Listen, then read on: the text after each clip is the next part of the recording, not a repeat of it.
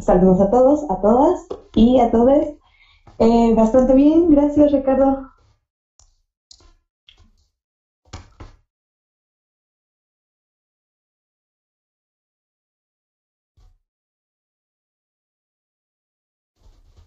Soy como, soy como un invitado especial, pero especial en un sentido de que soy una persona especial, no en emisión del programa.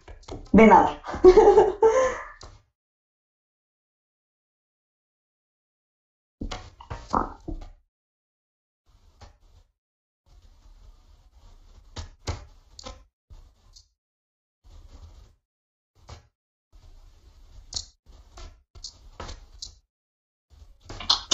Ahí anda, ahí anda.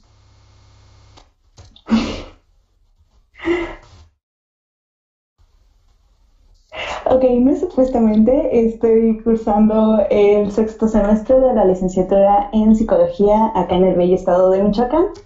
Entonces, pues me integró el proyecto como una visión pseudo experta, más pseudo que experta, eh, acerca de las temáticas que, que aquejan a nuestra sociedad hoy en día, ¿no? O por lo menos eso digamos.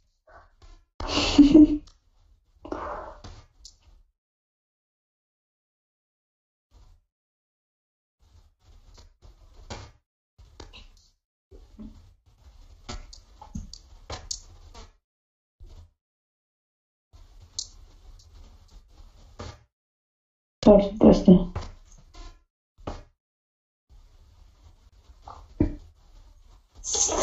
Bueno, eh, hoy nuestro tema estará basado básicamente en lo que está ocurriendo hoy en nuestra sociedad, que tiene que ver con la contingencia, esta cuarentena que se ha alargado más de 40 días, no sé, eh, y lo que implica todo esto de la cuarentena. Intentaremos abordar cómo se están viviendo las clases virtuales desde nuestra postura de estudiantes, así como actividades que se puedan hacer en cuarentena o recomendaciones para esta cuarentena. Exactamente. Y de hecho es algo bastante preocupante esta situación porque, como tú bien comentabas, ya llevamos casi 40 días desde que empezó la, la contingencia como tal. Y algo muy grave es que todavía se va a seguir extendiendo al menos hasta el 25 de junio como se tenía previsto. Entonces, eso es algo bastante preocupante porque no muchas personas, o en general yo creo que ninguna persona en el mundo estaba preparada para contingencias tan graves en estos tiempos y de manera como imprevista. Sin embargo, pues tenemos que seguir en este rubro y seguir acatando las indicaciones, que de hecho es algo de lo que yo quisiera platicar, Carla, es ¿Cómo ves que han estado como las medidas que supuestamente nos han indicado que adoptemos, pero que lamentablemente muchas personas no, no las han adoptado todavía? Pues quisiera empezar a abordar todo este esta temática por definir qué está pasando, ¿no? Porque sería como muy conveniente para, para nosotros, para la audiencia, que pudiéramos estar en la misma sintonía, creo yo. ¿Te parece bien? Sí, claro. Ok, bueno, eh, podemos empezar por decir que esta familia de virus que están provocando la enfermedad del el COVID no es algo nuevo, no es una familia nueva. De ellos se habla desde alrededor de los 80 eh, o bueno, aparecen por primera vez citados en una revista científica desde los 80 y eh, pues han estado presentes en la historia de la humanidad. Lo que ocurre con este virus específicamente es que se vuelve mucho más, podríamos decir, peligroso para el ser humano, podríamos decir dañino, e incluso llega a ser letal, ¿no? Que es como la mayor preocupación de, de los médicos y del personal de seguridad de todo el mundo, creo yo. Entonces, bueno, el SARS-CoV-2, que es en realidad el virus que está produciendo la enfermedad del COVID-19, empieza o se registra en diciembre del 2019 en la ciudad de Wuhan, China. Y a partir de que empiezan a aparecer los primeros casos de este virus, y pues porque el mundo ahora es un pañuelo y todos estamos conectados eh, con el resto del mundo, se empieza a propagar, empieza a salir y empieza a volverse una problemática mundial en la que todos estamos afectados.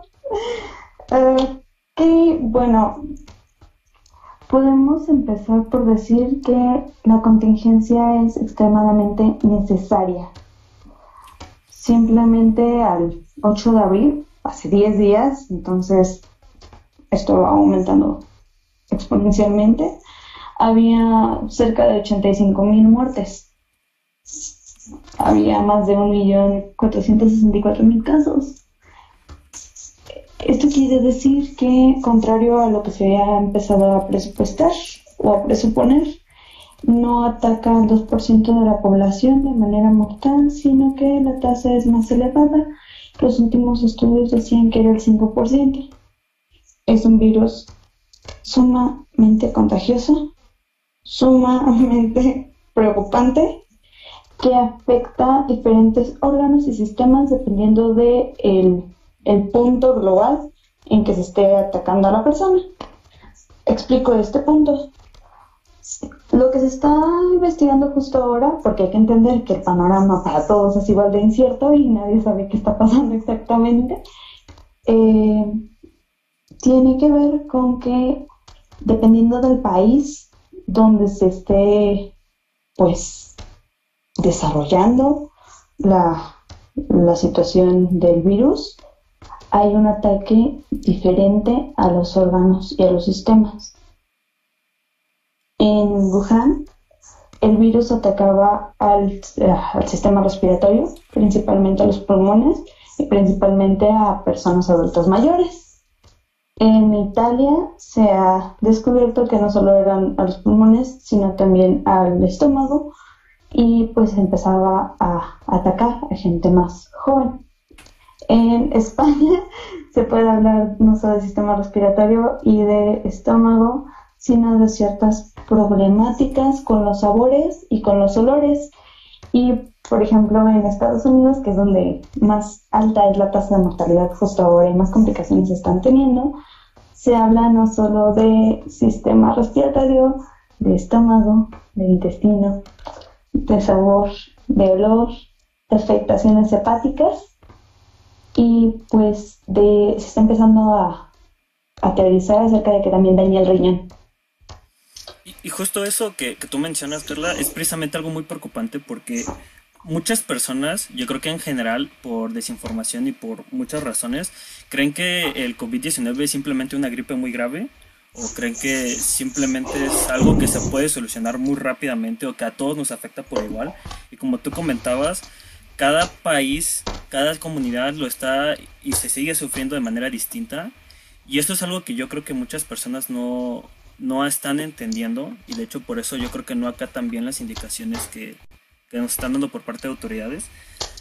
Porque mucha gente cree que no, no, importa si es algo, porque yo soy una persona joven y no me va a afectar tanto, o yo tengo más de librarla pero al final, como tú comentabas, es, algo que se esparce muy rápido. O sea, en cuestión de meses, desde que empezó como la alarma, que fue aproximadamente principios de año, finales del anterior, se, esto, esto se prendió demasiado rápido. O sea, desde que empezó en China hasta ahorita que ya abarca casi, me atrevería a decir, un 55% del mundo, si no es que más, eh, por la cantidad de personas, sí que es algo muy grave que se debe de considerar.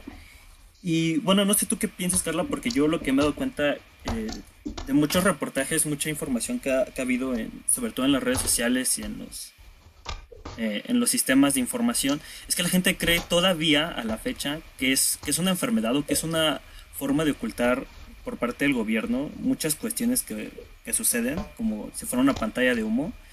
Y yo creo que esto es muy peligroso porque solamente están haciéndole menos caso a la enfermedad como es y al contagio de la que deberían. No sé tú cómo, cómo veas esta, esta forma de pensar de las personas referente a la... Claro. Es que aparte acá está pasando algo muy curioso, por lo menos lo que yo he visto en, en México, es que están entendiendo la enfermedad, aparte de, de como algo sin gravedad, algo que no me pasa a mí y que no le va a pasar a nadie que yo conozca, porque aparte, eh, pues no se ha muerto de COVID a nadie que yo conozca, entonces pues no existe y no es real. Eh, como algo eh, de narcotráfico. No sé si llegaste a ver estas imágenes, o no sé si alguien llegó a ver estas imágenes, de es que esto no existe.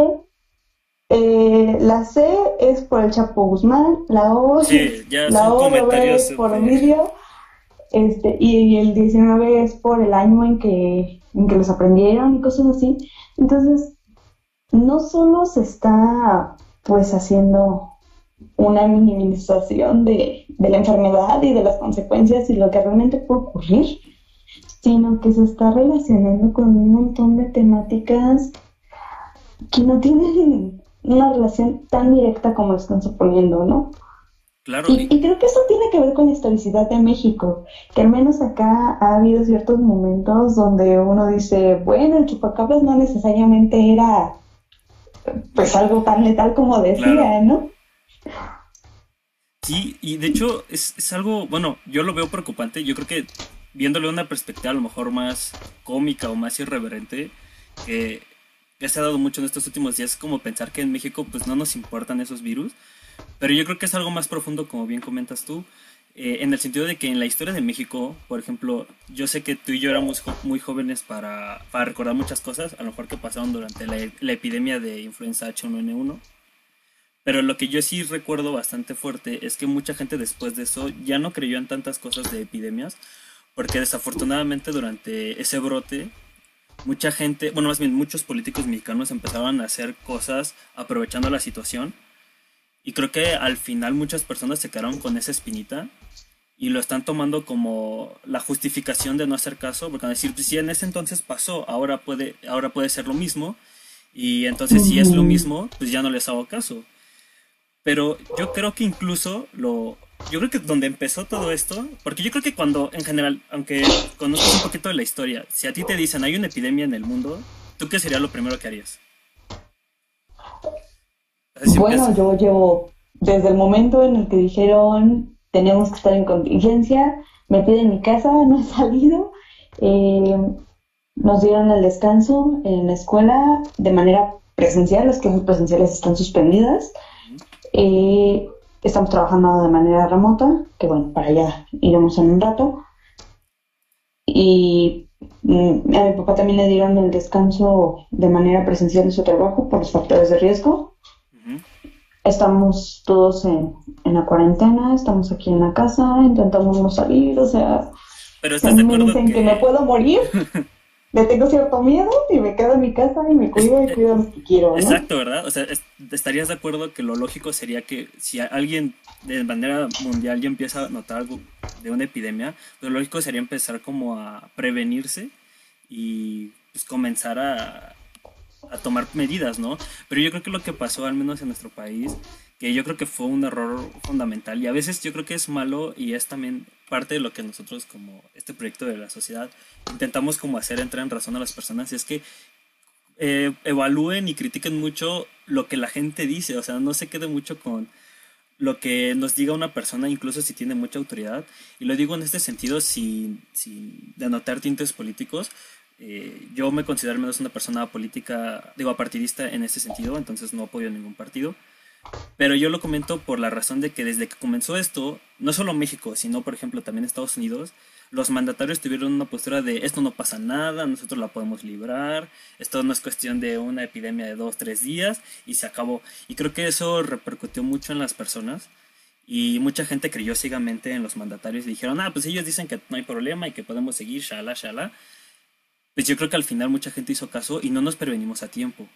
Porque creo que hoy en día se pudo haber evitado al menos el mes que casi nos están agregando de más de contingencia por las indicaciones que hubieran tomado. Si se hubieran tomado yo creo que las medidas a tiempo, nos pudiéramos haber ahorrado un poco de la contingencia y de la cuarentena que estamos viviendo.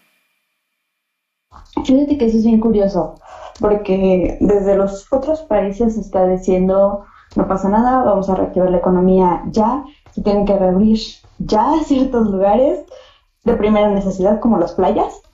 Este, pero creo que México en, en esta ocasión sí ha tomado como un discurso mucho más crítico y mucho más de, bueno, vamos a hacer conferencias matutinas y vespertinas para informar cómo está evolucionando esto fuera y dentro del país eh, y hacer una campaña. Y si bien al principio era muy criticable esto de Susana a distancia y hacer un personaje y, pues ponerlo en el medio y hacer eslogans y, y, repetir quédate en casa todo el tiempo, creo que es la razón por la cual la tasa de contagios y la tasa de mortalidad no han aumentado tan exponencialmente como en otros países. Evidentemente hay, opiniones encontradas, como en todas las temáticas, y hay oposición. Hay personas que están diciendo, bueno, es que no tendrías por qué quedarte, no está pasando nada, eh, voy a ver a los otros países. No, pero el discurso oficial del gobierno mexicano eh, en esta ocasión es muy aplaudible. Es realmente un discurso muy, muy claro y muy repetitivo de cuídate y cuida lo que quieres y quédate en casa. Y por ejemplo, el, el gobierno del estado de Michoacán que puede ser muy cuestionable en muchas cosas, de hecho es muy cuestionable en muchas cosas y uno tiene que ser como muy, muy sensible en los temas y tocar con pincitas la temática de la política y yo lo sé. Pero justo ahora lanzaron un, pues, todo un eslogan de, de, quédate en casa, replicando lo que se dice desde el gobierno federal y unos cuantos comerciales, una cuanta publicidad pequeñita de, bueno, es que eventualmente vamos a volver a abrazarnos, vamos a volver a caminar de la mano, vamos a volver a estar juntos y juntas, vamos a volver a celebrar estos goles, vamos a volver a estar en la comunidad, ¿no? Ahora necesitas cuidarte y necesitas cuidar de los demás. Entonces, eso sí lo, lo admiro y lo aplaudo mucho, que sean conscientes de lo que está pasando. Sí, yo creo que afortunadamente mucha gente como que entró en razón sobre todo los mandatarios que quieras o no, siguen mostrando pues cierta autoridad en las cosas que hacemos día con día de muchas comunidades. Claro. Y, y está padre que están haciendo esto. Yo al menos eh, lo que yo pienso que son estas medidas es que sí está muy padre que nos indiquen que nos quedamos en casa y creo que afortunadamente muchos de nosotros tenemos la oportunidad de hacerlo. Muchos de nosotros, por ejemplo, podemos tener que nuestros papás o nuestra familia puedan trabajar, por ejemplo, desde casa o sea, ha habido más oportunidad a eso, pero yo, por ejemplo, sí creo que hay algo muy complicado de resolver, que son los, las personas que trabajan de manera informal y que su, ahora sí que su ingreso depende directamente de lo que vendan en las calles o lo que tengan que vender al salir o, o trabajos que precisamente no te permitan hacer desde casa, ¿no? Llámese las personas que trabajan, por ejemplo, en construcción, en, en proyectos de esa índole, por ejemplo, los transportistas también. Y creo que si bien está muy padre que ya digan es este cuestión de cuarentena, cuestión de contingencia y quédense en sus casas, yo creo que también es importante que, que se tome en cuenta estas situaciones porque hasta la última actualización que yo, yo, yo, me informé acerca de este tema, muchos países, sobre todo en la Unión Europea, ya habían hecho planes económicos para todas estas personas que tenían sus trabajos de manera informal. Y en México creo que todavía no se ha hecho un plan muy rígido en ese aspecto y yo creo que es lo primero que tenemos que hacer porque lastimosamente nuestro país es uno de los países con todavía mucho porcentaje de pobreza extrema y, y si de por sí a las personas no les alcanza para sobrevivir con el poco trabajo que llegan a hacer al día, con menor razón si se quedan en casa sin poder conseguir este trabajo, ¿no? Sí, pues bueno, es que en realidad creo que esta situación ha demostrado que los sistemas económicos del mundo no estaban listos para esto. Eh, uno no, no puede hablar de todos los sistemas económicos del mundo, pero la gran mayoría de ellos ha demostrado que el ingreso fuerte es a partir del comercio ambulante, del comercio no formal, de los trabajos no formales y que la mayoría de estos trabajos, si no es que todos, se ejecutan de manera presencial. Entonces, sí es necesario generar algún programa para intentar tener los menos afectados y los menos de los daños dentro del territorio nacional, porque pues la economía se está deteniendo, ¿no? Y los índices de pobreza van a aumentar, eso es innegable. Además, a, nivel internacional, pues estamos viendo la devaluación del peso frente al dólar, que de pronto se está haciendo una brecha impresionante otra vez, y las caídas y alzas de las bolsas de valores que están con mucha gente al hilo, ¿no? Porque de pronto bajan un montón y luego suben un montón y hay muchas personas que están jugándose mucho, mucho, mucho dinero en estos ámbitos. Entonces, creo que todos los sectores van a ser afectados. Necesitamos un plan para tener los menos de los daños, pero pues ante esto no hemos tenido como una respuesta clara de qué va a pasar dentro de México. Sí, justo. Porque, por ejemplo, en, en España se les ha condonado ya eh, pues los pagos fuertes que se tienen que realizar y que uno sabe que se tienen que realizar, ¿no?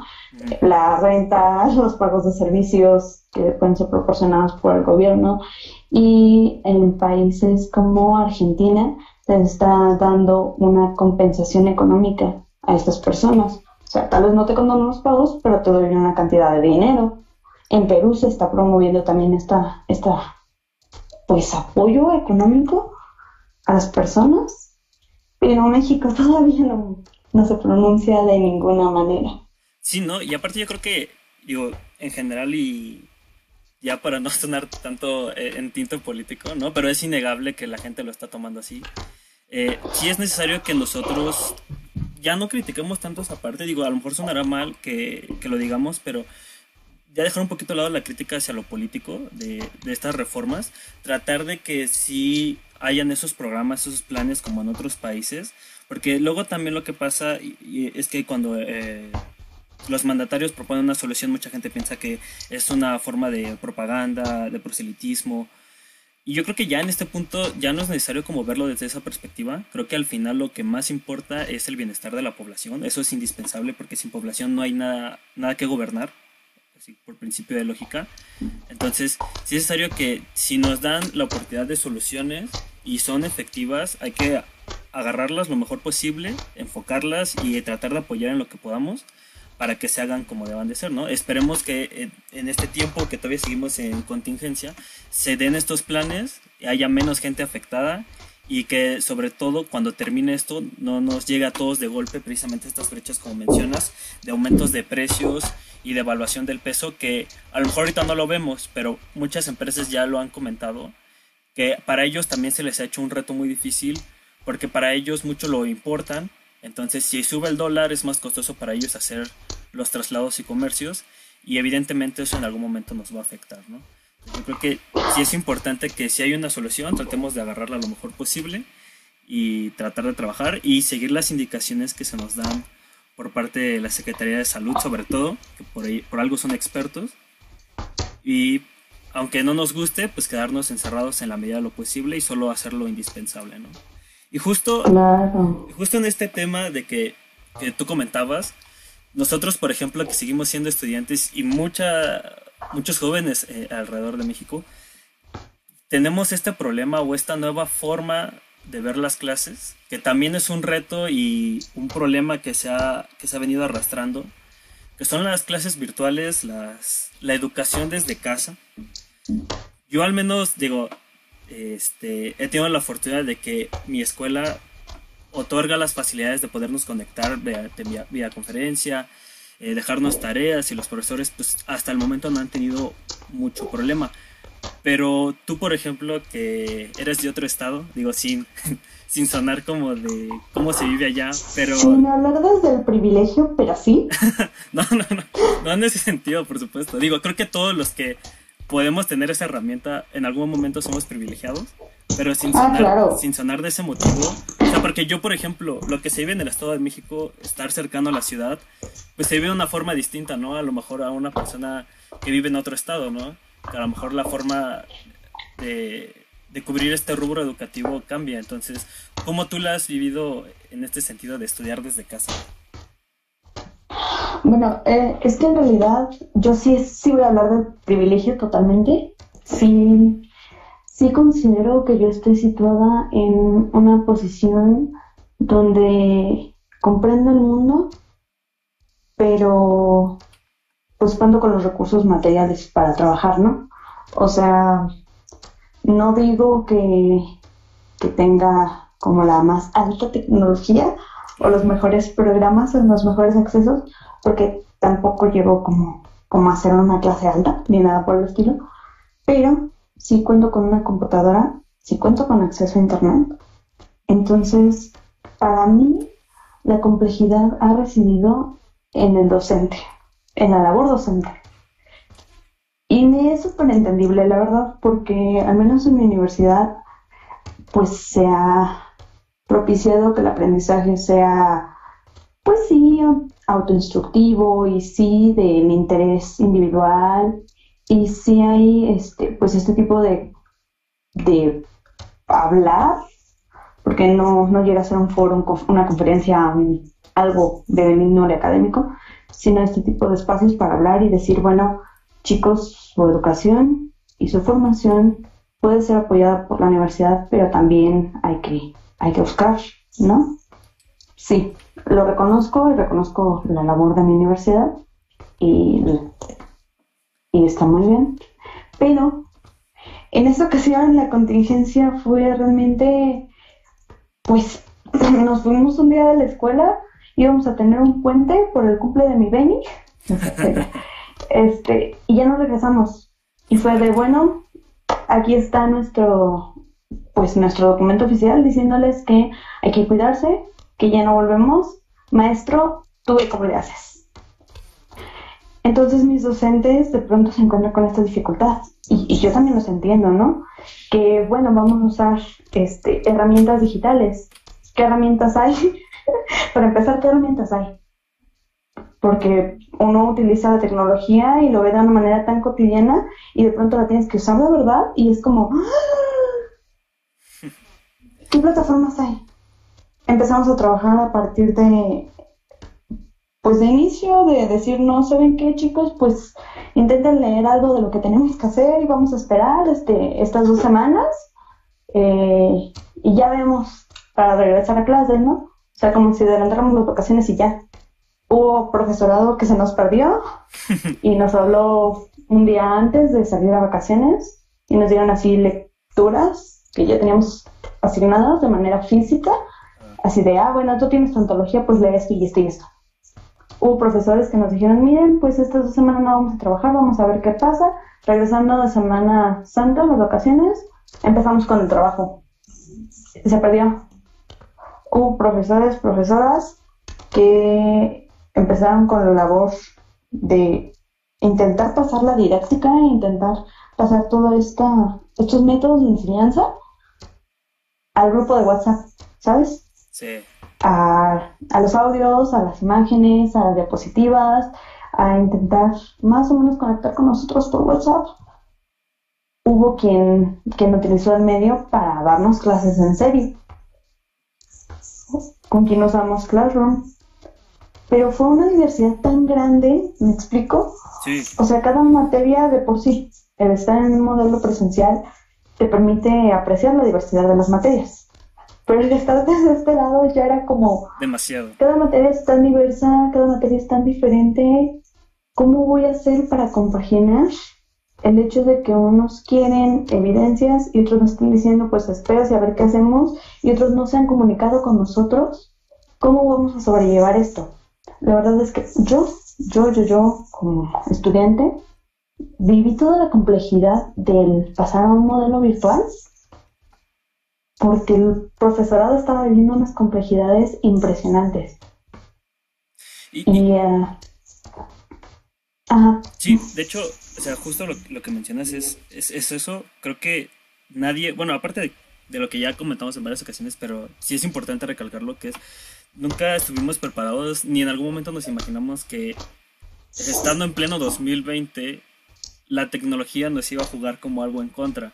Y lo digo en este sentido porque creo que incluso teniendo tantas, como dices tú, tantas aperturas, tantas herramientas, uno, lo que pasó, y como bien lo comentabas, es los profesores no conocían esas herramientas. Entonces, eso, ya de por sí era un problema, ¿no? Porque era. Los ah, profesores no saben. Exacto, ese, ese, es el punto más crítico de todo, que era precisamente lo que comentaba de que la tecnología nos jugó en contra, porque a pesar de tener tantas cosas, no sabíamos qué hacer, ¿estás de acuerdo? O sea, tanto el alumno era como de, el profe te dice, trabaja en Teams, por ejemplo, o trabaja en Google Classroom. Y el alumno podía decir, híjole, es que jamás hemos ocupado Classroom, profe, ni con usted ni con otro. No hemos ocupado nunca Teams, no hemos ocupado esas herramientas. Y, y, es impresionante, ¿no? Porque, digo, creo que ya hemos llegado a un punto educativo en donde uno pensaría, y tecnológico, en donde uno pensaría que estas herramientas ya deben ser cosa de todos los días, pero la realidad es que no. Y como tú bien lo dices, muchas materias y, y actividades que se hacen en el modelo presencial precisamente se adecuaban a ese tipo de modelo. O sea, clases, por ejemplo, como laboratorios, clases, por ejemplo, de expresión oral y escrita, pues es muy complicado que se den con herramientas virtuales, ¿no? Porque al final no se están cubriendo los objetivos de la asignatura y ni los aprendizajes que se esperaban. no. Y, y, además, bueno, evidentemente la universidad tuvo que, buscar el medio, buscar la manera. Eh, se supone que nosotros tenemos un correo institucional desde que empezamos a, las facultades. Eh, evidentemente nadie lo había activado. Entonces fue así como que, a ver, eh, yo acabo de activar mi correo institucional hoy. Así de sencillo. Estoy en sexto semestre. Entonces, uno piensa, bueno, ¿y, qué pasó con los otros cinco semestres, no? ¿Qué pasó con estas herramientas desde, desde los acuerdos eh, empresa de servicios tecnológicos X y la universidad?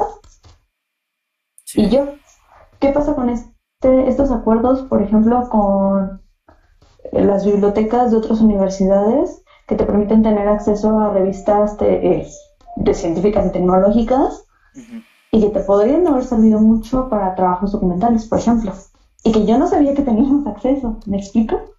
Hay mucha información acerca de lo que pasa entre el plano virtual y el plano físico en la enseñanza-aprendizaje, o por lo menos yo sí lo estoy viviendo. Sí, y, y yo creo que también un punto que no hemos entendido mucho es ¿Quién? O sea, porque muchas veces creo que cuando sucede un problema como esto, y yo lo entiendo como estudiante, que a veces es frustrante que el profe no sepa qué hacer, sobre todo cuando ya vas en semestres avanzados como es tu caso y el mío, que somos de sexto semestre, en donde quieras o no, pero ya son materias como muy enfocadas a nuestra carrera y que de alguna manera son cruciales aprender. Entonces yo creo que sí entiendo que muchas veces para nosotros es frustrante que el profesor a lo mejor no tenga las herramientas o no se hayan quitado esa parte presencial. Por ejemplo, yo que les comentaba, estudiaba robo, estudio robótica, pues muchos laboratorios para hacer este, circuitos, cuestiones electrónicas, pues no, no los tenemos ya ahora a la disposición, ¿no? Y a pesar de que a lo mejor lo estamos viendo en el modo teórico, no es lo mismo y el aprendizaje sí cambia bastante desde el aspecto práctico, que pues por la situación no podemos acceder. Pero sí es importante decir que tal cual no hay un responsable de todo esto, porque ya sé que uno como estudiante busca al responsable y lo primero que hace es atacar al profesor, ¿no? Decir, ah, es que el profesor no hace nada y es que debería de saber las herramientas y como que trata de echar la culpa de este, de este problema. Y yo creo que es la persona menos, menos responsable de toda esta situación. Y yo creo que es a la persona a la cual le debemos de tener más paciencia. Porque yo sí he escuchado que en varias escuelas es como de, es que el profe jamás se apareció y ahora de la nada quiere venir a enseñar clases y ahora sí quiere que le hagamos actividades y todo. Y yo creo que, digo, yo creo que no es malo, creo que es aplaudible que muchos profes se interesen en seguir dando sus clases y, y traten de darlas mejor posible en la medida de sus posibilidades.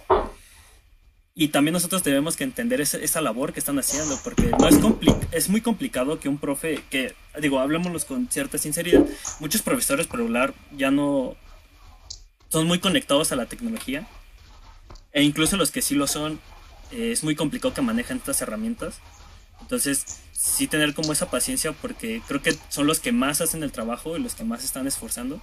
Digo, creo que como siempre habrán excepciones donde alguien nunca quiere trabajar. Como dices tú, de repente el profe se perdió y quién sabe dónde, dónde nos deje las actividades y todo. Pero yo creo que es a, la última persona a la cual le tenemos que atribuir como la culpa, ¿no? Creo que como estudiantes tenemos que entender que no es una cuestión de que ellos hayan decidido que hay contingencia y que se haga este, remoto el aprendizaje, sino tratar de también darle soluciones al profe y tratar de apoyarlo en la medida de lo posible. Porque yo creo que a nadie le gusta esta situación de estar encerrado, hacer su trabajo y que los alumnos de por sí le estén echando pleito. Y pues al final no beneficia en el aprendizaje que recibimos, ¿no? no sé tú cómo opinas de esta responsabilidad que hay de parte del profesor alumno. Pues es que al final creo que yo desde mi postura de, de alumna justo ahora puedo hablar de las dificultades que estoy viviendo para continuar con los procesos de enseñanza-aprendizaje, ¿no? Pero también es... Creo que en general en esta contingencia la clave es la empatía. Exacto. Es entender que todos estamos pasando por situaciones bien complejas, algunos muchísimo más que otros, que no tenemos las mismas herramientas, no contamos con los mismos niveles de maduración, no contamos con las mismas técnicas de afrontamiento, no podemos hablar de, de las mismas maneras en las que resolvemos las cosas. Y tenemos que ser empáticos con las otras, con nosotros, y entender que cada uno está haciendo lo que puede hacer desde donde puede hacerlo eh, es, es, muy necesaria la comprensión, la empatía y el diálogo. Claro. En este sentido, nosotros estamos hablando de, del privilegio. ¿Qué pasa con este proceso de enseñanza, aprendizaje en las comunidades rurales, por ejemplo? Sí, o sea, están devastadas y si de por sí los servicios educativos en estas comunidades son, son bastante bajos, pues en esta situación es peor prácticamente se están quedando sin educación. La cosa es que realmente es muy, muy, muy complejo. Es muy, muy, muy complejo. Eh, conozco a algún profesor de una institución rural y, y de lo que hablábamos.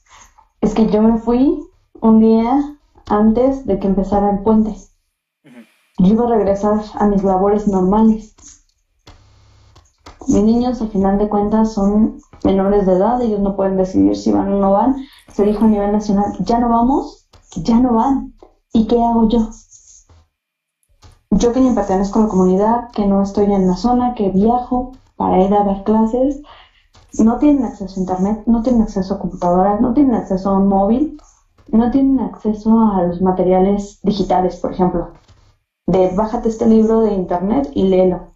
No. Sí, no, incluso para empezar, muchas comunidades ni siquiera tienen los servicios básicos, llámese electricidad o agua. O sea, ya así de principio de cuentas. O sea, para empezar, eh, uno habla desde el privilegio porque puede, pero también hay que ser empáticos y comprender qué está pasando más allá de nuestras fronteras y más allá de nuestras narices.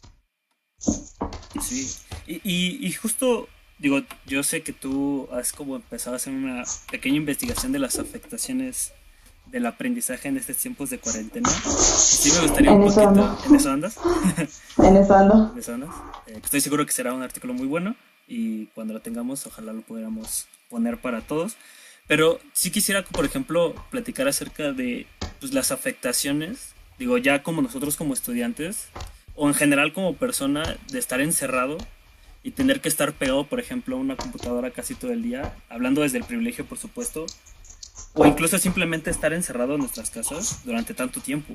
Porque sé y no dudo que hay una repercusión psicológica de un encierro de esta, de esta magnitud. ¿Tú cómo lo ves desde ese espectro?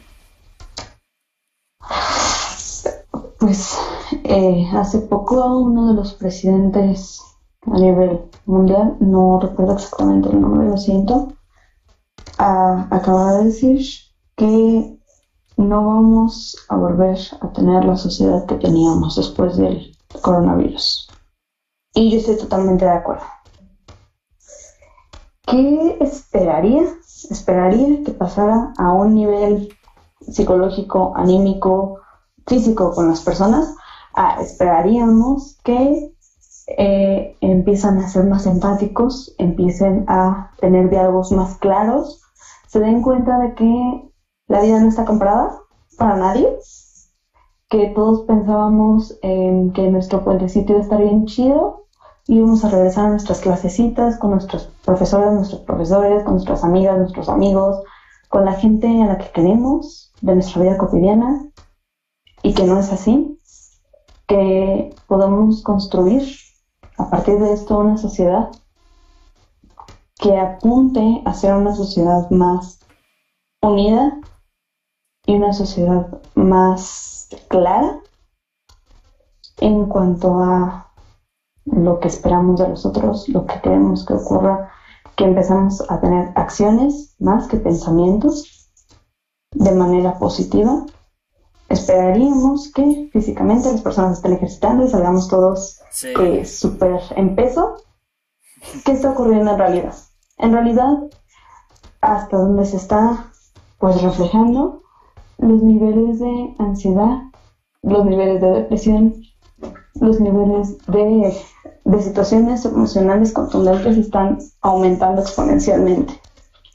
Las afectaciones de esto van a reflejar hasta dentro de mucho tiempo, creo yo.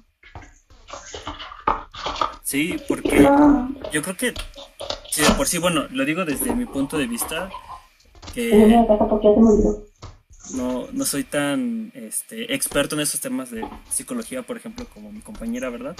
Pero yo sí lo veo desde un aspecto de que, por ejemplo, sé que sonará un poquito privilegiado lo que voy a comentar, pero al menos desde mi situación, que yo creo que se puede ver en alguna proporción a los demás, que es para mí no, no es agradable estar encerrado en mi casa, por ejemplo, no tanto porque no, no tenga algo que hacer, sino que es todo lo contrario. O sea, creo que tengo varias cosas que hacer, pero no, no puedo salir ni puedo distraerme. Y yo creo que si de por sí uno, hablando ya conectándolo con la escuela, era complicado a veces tener tiempo para el espectro social, ahora menos, porque no solo no contamos con la oportunidad remota de, de contactar con otra persona, de socializar, sino que ahora ahí prácticamente la restringieron en su totalidad.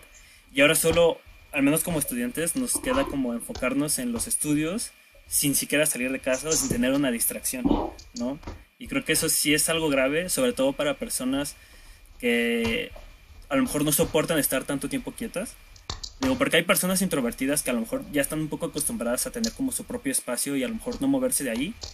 Pero sobre todo eh, las personas extrovertidas que siempre andaban de un lado a otro, tenían muchas actividades al aire libre y que ahora se restringieron completamente, creo que sí afecta mucho y es algo que hay que tener cierta calma, cierta paciencia y, si en algún momento yo creo que lo, lo, correcto sería que nos sentimos como muy aprisionados, muy ansiosos o incluso deprimidos, pues sí, tratar de contactar a alguien que nos pueda ayudar en este sentido o, o, tú qué, qué crees que sería una buena forma de tratar de aliviar estos tonos de ansiedad o de depresión que se puedan generar en el encierro de la contingencia.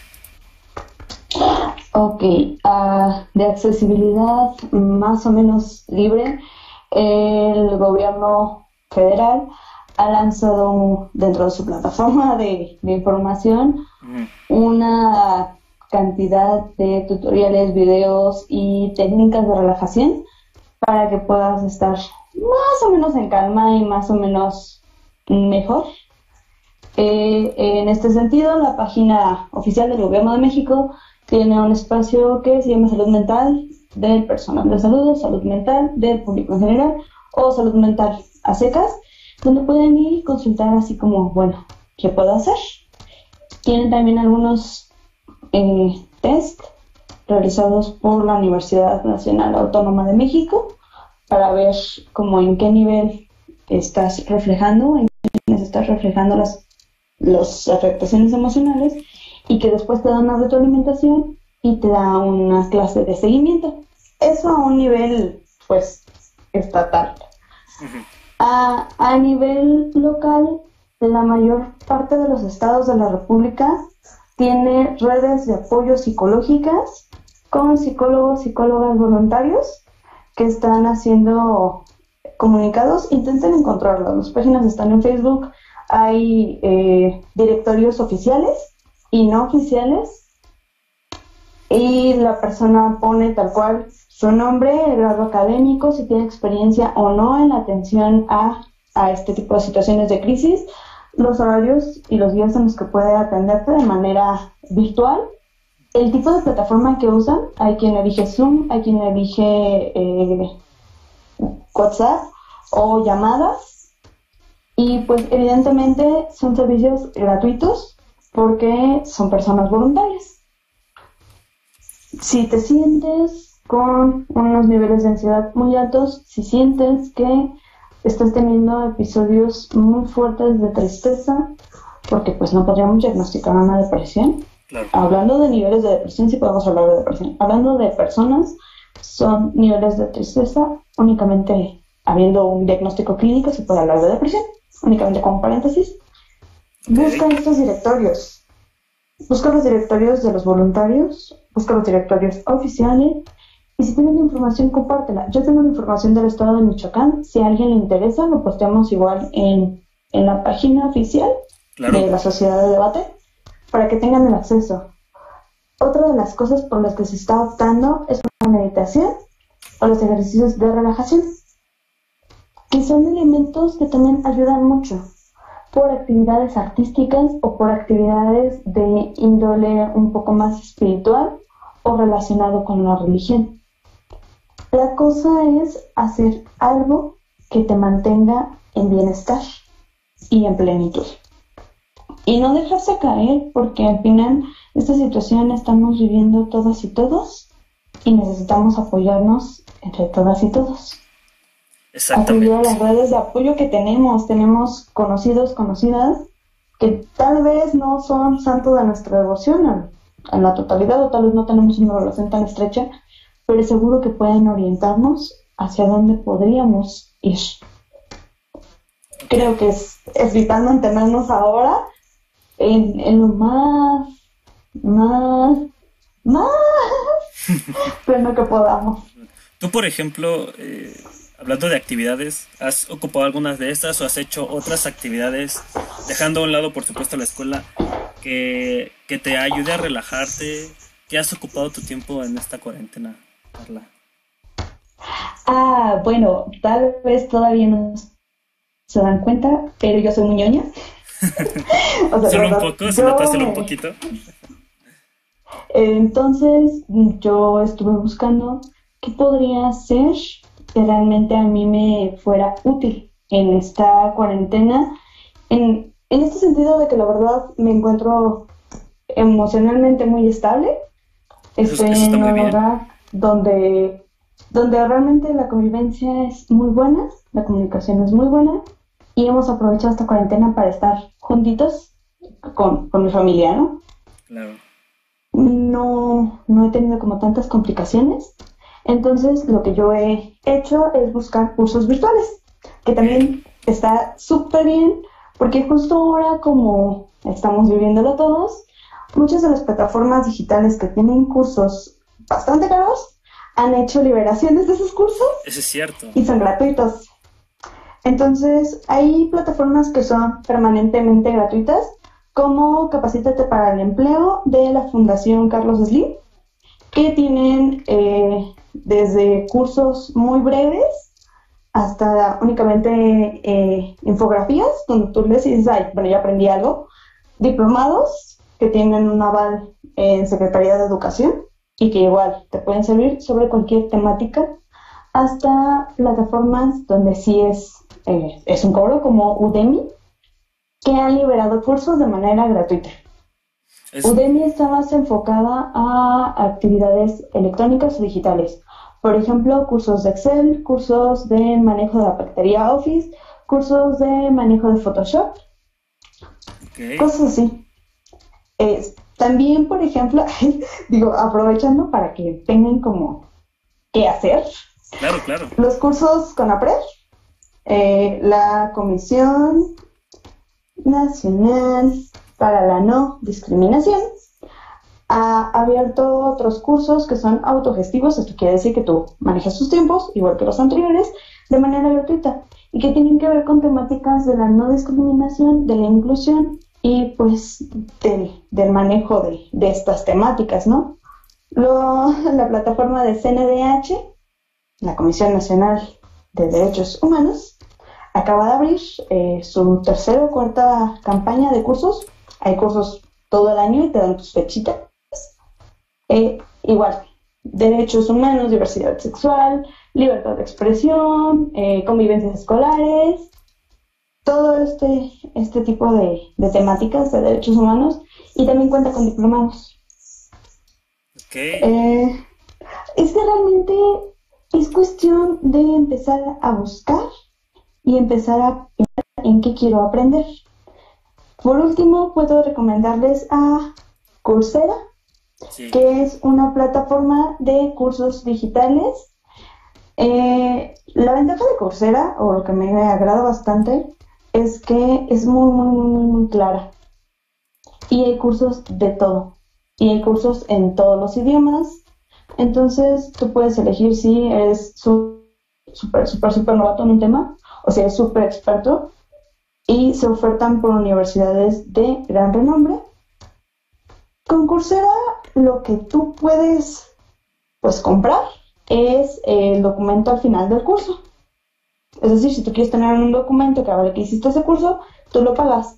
Pero en caso contrario, en caso de que digas, bueno, yo solamente quiero aprender algo porque creo que me puede ser muy útil en esta vida, o porque creo que me puede ser muy útil justo ahora para manejarme, no necesitas pagar absolutamente nada.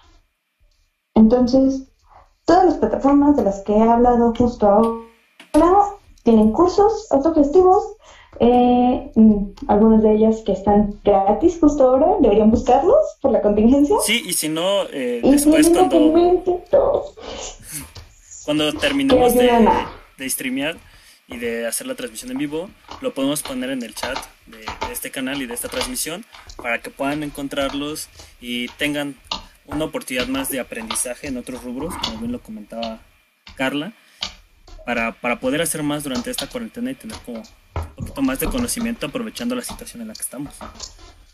Claro que sí, además, bueno, vamos, eh, la situación va a estar un poco compleja después, necesitamos que nuestros currículums sobresalgan de los demás, entonces estos cursos tienen sus documentos que avalan que existe el curso y algunos de ellos tienen valor curricular, no todos, pero algunos lo tienen, entonces, ¿por qué no? Yo personalmente he dedicado mucho tiempo a, estar haciendo algo de capacitación, algo de lectura. Estoy escribiendo el artículo del que ya hablábamos acerca de las afectaciones en el ejercicio docente a partir de la contingencia 2020, que en algún momento, si todo sale bien, presentaré y defenderé en un congreso virtual, evidentemente. Eh, estaba haciendo ejercicio He estado tratando de aprender a tocar la guitarra porque es un sueño frustrado. Y he estado dedicando mucho tiempo al autocuidado, es decir, mascarillas en la piel, en el cabello, eh, en arreglarme las uñas. En ¿Qué mascarilla recomiendas tú? ¿no? ¿Qué mascarilla recomiendas tú, por ejemplo, en esta cuarentena? Que digas, esta la deberían de empezar a utilizar todos. ¿Qué mascarilla recomiendo yo? Eh, es que en realidad creo que casi todo lo que tenga carbón activado funciona muy bien. sí, busquen en internet, ¿saben? Eh, lo que yo he estado haciendo es dedicarme un poco a hacer todas aquellas actividades que yo sabía, quería hacer, pero no tenía tiempo por la universidad, el trabajo y las actividades extracurriculares que tengo. Entonces, eh, he estado leyendo, he estado tratando de, estar con mi familia más, porque pues no tengo suficiente tiempo cuando estoy en mi vida, en mi rutina cotidiana. Eh, he estado intentando conectar con mis redes de apoyo, es decir, hablarle de nuevo a mis amigos de manera un poco más cercana, a aquellas amigas que yo sentía que ya estábamos como un poquito distanciadas eh, y buscando proyectos para hacer, para mantenerme activa y sentirme lo más plena posible. ¿Qué has hecho tú, Ricardo? Yo digo, por lo mismo de que afortunadamente tengo la oportunidad de seguir mis estudios desde casa. Entonces, pues sí, mucha parte la he dedicado a ese rubro, a seguir estudiando. Eh, pero sí me he dedicado también como a mejorar muchas habilidades que yo quería hacer. Me he dedicado a leer más libros. Eh, yo sé que a lo mejor para muchos dirán como de cómo es que apenas los están leyendo, pero yo por ejemplo estoy terminando de leer toda la saga de Harry Potter. Que hace mucho tiempo quería terminarla. Entonces ya me he dado el tiempo de poderla terminar me he puesto a descubrir música, música nueva, escucharla, igual hacer un poco de meditación porque siempre, siempre viene bien, sobre todo en tiempos como rígidos, tener un poco de meditación, jugar con compañeros de manera remota, a veces platicar con ellos, igual recobrar muchas amistades que a lo mejor por tiempos ya no podía y eso también ha sido muy bueno porque se, por lo menos se conecta un poco el ámbito social, aunque no lo tengamos de manera presencial. Y bueno, prácticamente es eso. Digo, también hemos, eh, entre Carla y yo, aprovechado este tiempo para hacer este podcast, para poder este, dar un poquito de nuestra opinión sobre varios temas. Y eso también es algo padre. Y bueno, viendo eh, el tiempo que nos queda, es que ya prácticamente vamos a acabar, pues algún comentario final, una conclusión, una recomendación, Carla, que quieras hacer acerca de este tema. Uh, claro no se desesperen, por favor, acaten las indicaciones de salud. Por favor, por favor, por favor, quédense en casa. Esto es un acto de amor propio y de autocuidado y también de amor hacia los demás. Porque eh, esto es como lo, último que, que uno quiere decir, pero es verdad. La cosa con el COVID es que desafía a todos nuestros rituales de despedida. No hay una despedida de, tu familiar. Si entra al hospital ya no puedes acompañarlo, ya no puedes volver a verlo. Eh, hay muchos países en donde es necesario cremar por la cantidad de muertos, entonces ya nunca vuelves a ver su cuerpo. No hay un funeral, no hay un llanto y un rezarles ahí, dependiendo de la religión que profesen, no hay una despedida del cuerpo, no hay una misa, una acompañada al panteón, un sepultar. No hay un proceso de despedirte y de tener duda. Tu familiar se siente mal, lo acompañas al hospital, el hospital dice es COVID, se queda aquí, nunca lo vuelves a ver. Eso es todo. Sí, es, yo creo que... Es muy duro, es muy cruel.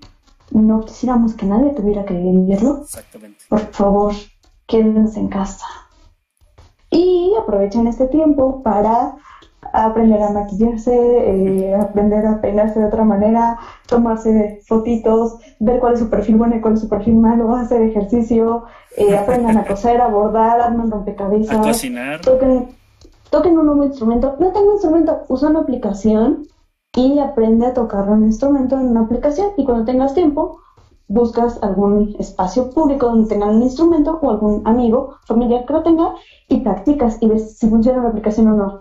No hay ninguna aplicación, crea una aplicación. No sé, aprende a crear una aplicación y crea una aplicación para aprender a tocar un instrumento. Hay muchas cosas que hacer. Aprendan otro idioma. Si ya saben dos, aprendan un tercero. Si saben uno, aprendan un segundo. Inventen un idioma nuevo. Lean un libro, aprendan a cocinar, eh, recojan su cuarto, hagan limpieza de su ropa, donen lo que ya no les sirva cuando se acabe la contingencia. Limpien el maquillaje o siéntense a rascarse el ombligo, pero por favor quédense en casa. Es muy importante que atendamos a las indicaciones que se nos están dando. Y si tienen que salir, que de verdad, de verdad, de verdad, de verdad, de verdad tienen que salir, háganlo con las medidas de, de seguridad e higiene, nada más, el tiempo necesario. Y recuerden que nada es eterno. Incluso esto que se está viendo tan gris, tan oscuro, pasará. Volveremos a estar juntos, juntas, volveremos a abrazar a los seres queridos, a besar a esa persona amada, a tomarnos de las manos, volveremos a estar con la gente. No se preocupen, solo intenten estar sanos y salvos y que la gente que quieren esté sana y salva. Y los que no quieren también, porque también son humanos, por favor. Es todo. Que lo fuera. es, una gran conclusión. Creo que yo podría agregar muy poco a todo eso que nos acabas de comentar. Eh, sí. Vean Netflix. vean Netflix. Vean Netflix con compañeros. Presten cuentas de Netflix eh, para que más gente pueda verla. Bueno, sí, o sea. Usen... Perdón. No, usen Netflix Party para verlo remotamente. Claro. O usen la aplicación llamada Ray para verlo remotamente. De nada.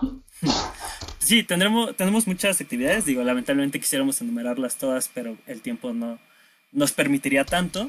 Pero sí, lo que comentó Carla como conclusión creo que es muy acertado. Hay que quedarse en casa, seguir las indicaciones y tratar de hacer muchas actividades en el tiempo libre que tengamos. Ya en algún momento un familiar me comentó una frase que yo creo que es muy cierta y sobre todo en estos tiempos que es que la pereza es la generadora de todos los vicios. Entonces hay que tener más cosas que hacer y nos va a servir mucho mejor y nos va a permitir desayunarnos de la mejor manera. Pues esto fue casi todo de nuestra parte. Nada más nos queda recordarles que si les gustó cómo es lo que estamos haciendo, si les llama la atención este tipo de programas, nos sigan en el canal en el cual lo están viendo, que es el canal de YouTube Sociedad Bates Azteca. Eh, estaremos subiendo este podcast de manera semanal, cada sábado alrededor de las 4 de la tarde, si todo sale bien. Hoy fue una excepción, que a lo mejor salimos un poco tarde, pero también es porque, como comentamos al principio, mi compañera Carla es de Michoacán, yo soy del Estado de México, entonces hacemos todo esto de manera remota y eso a veces pues genera un poco de problemas. Pero de verdad les invitamos a que nos sigan escuchando, que nos sigan por todas nuestras redes sociales, como podrán ver en la imagen de fondo. Tenemos Facebook, Twitter y este canal de YouTube, por supuesto. La mayoría las pueden encontrar como Sociedad de Azteca. Les recordamos que lo que nosotros hacemos como este, una asociación de compañeros es precisamente generar espacios de libre expresión para jóvenes, como es el caso de, estos, de este podcast y otros que eh, posiblemente vendrán en el futuro con otras temáticas y que nos apoyen mucho en este aspecto. Es un proyecto que llevamos un rato haciendo y creemos que sobre todo en estos tiempos dar espacios de expresión a los jóvenes es muy importante. El diálogo, como ya lo comentamos, es fundamental en otro aspecto entonces también les invitamos a que si les interesa nuestro proyecto, ya de manera más particular, se acerquen a nuestras redes sociales, nos contacten y si se quieren incluir, les interesa mucho este rollo del debate y la oratoria, pues también se, se ubiquen con nosotros. Eh, ¿Algo más que agregar, Carla? Si quieres que te sigan en algún lado o, otros proyectos que tengas que a lo mejor quieras difundir en este momento. Sí, ok. Eh, Pues realmente eh, participo como locutora en otro podcast que se llama ¿Y ahora qué? Podcast. Es un podcast no tan serio, es mucho más irreverente y de un humor mucho más ácido. Entonces, eso es personaje, no me hagan caso, eh, pero si quieren ir a seguirlos, tenemos una página oficial en Facebook y también un canal en YouTube que probablemente les dejaremos por algún lado para que puedan checar nuestro contenido también allá. Eh, y seguramente me haré un perfil público próximamente para que puedan seguirme y comentar cualquier duda o situación que tengan en la que yo, con mi poco o mucho conocimiento acerca del montón de cosas que tomo en los cursos y mi capacitación académica, pueda apoyarles. si tienen alguna duda o comentario, pueden buscarme y tal vez no les sepa responder, pero tengo algún contacto que sepa o tengo algún texto que pueda ayudar o conozco algún libro que me haya orientado en ese aspecto de mi vida. No sé. Lo importante es apoyar a los otros, a las otras, a las otras. Ok, sí, pues eso sería todo de nuestra parte. Los esperamos la próxima semana en este podcast que se llama En mi opinión, por el canal de YouTube de Sociedad Bates Azteca. Les agradecemos mucho a los que se hayan quedado viéndonos, a los que estén viendo esta transmisión después de estar en vivo. Y los esperamos la siguiente semana. Hasta luego.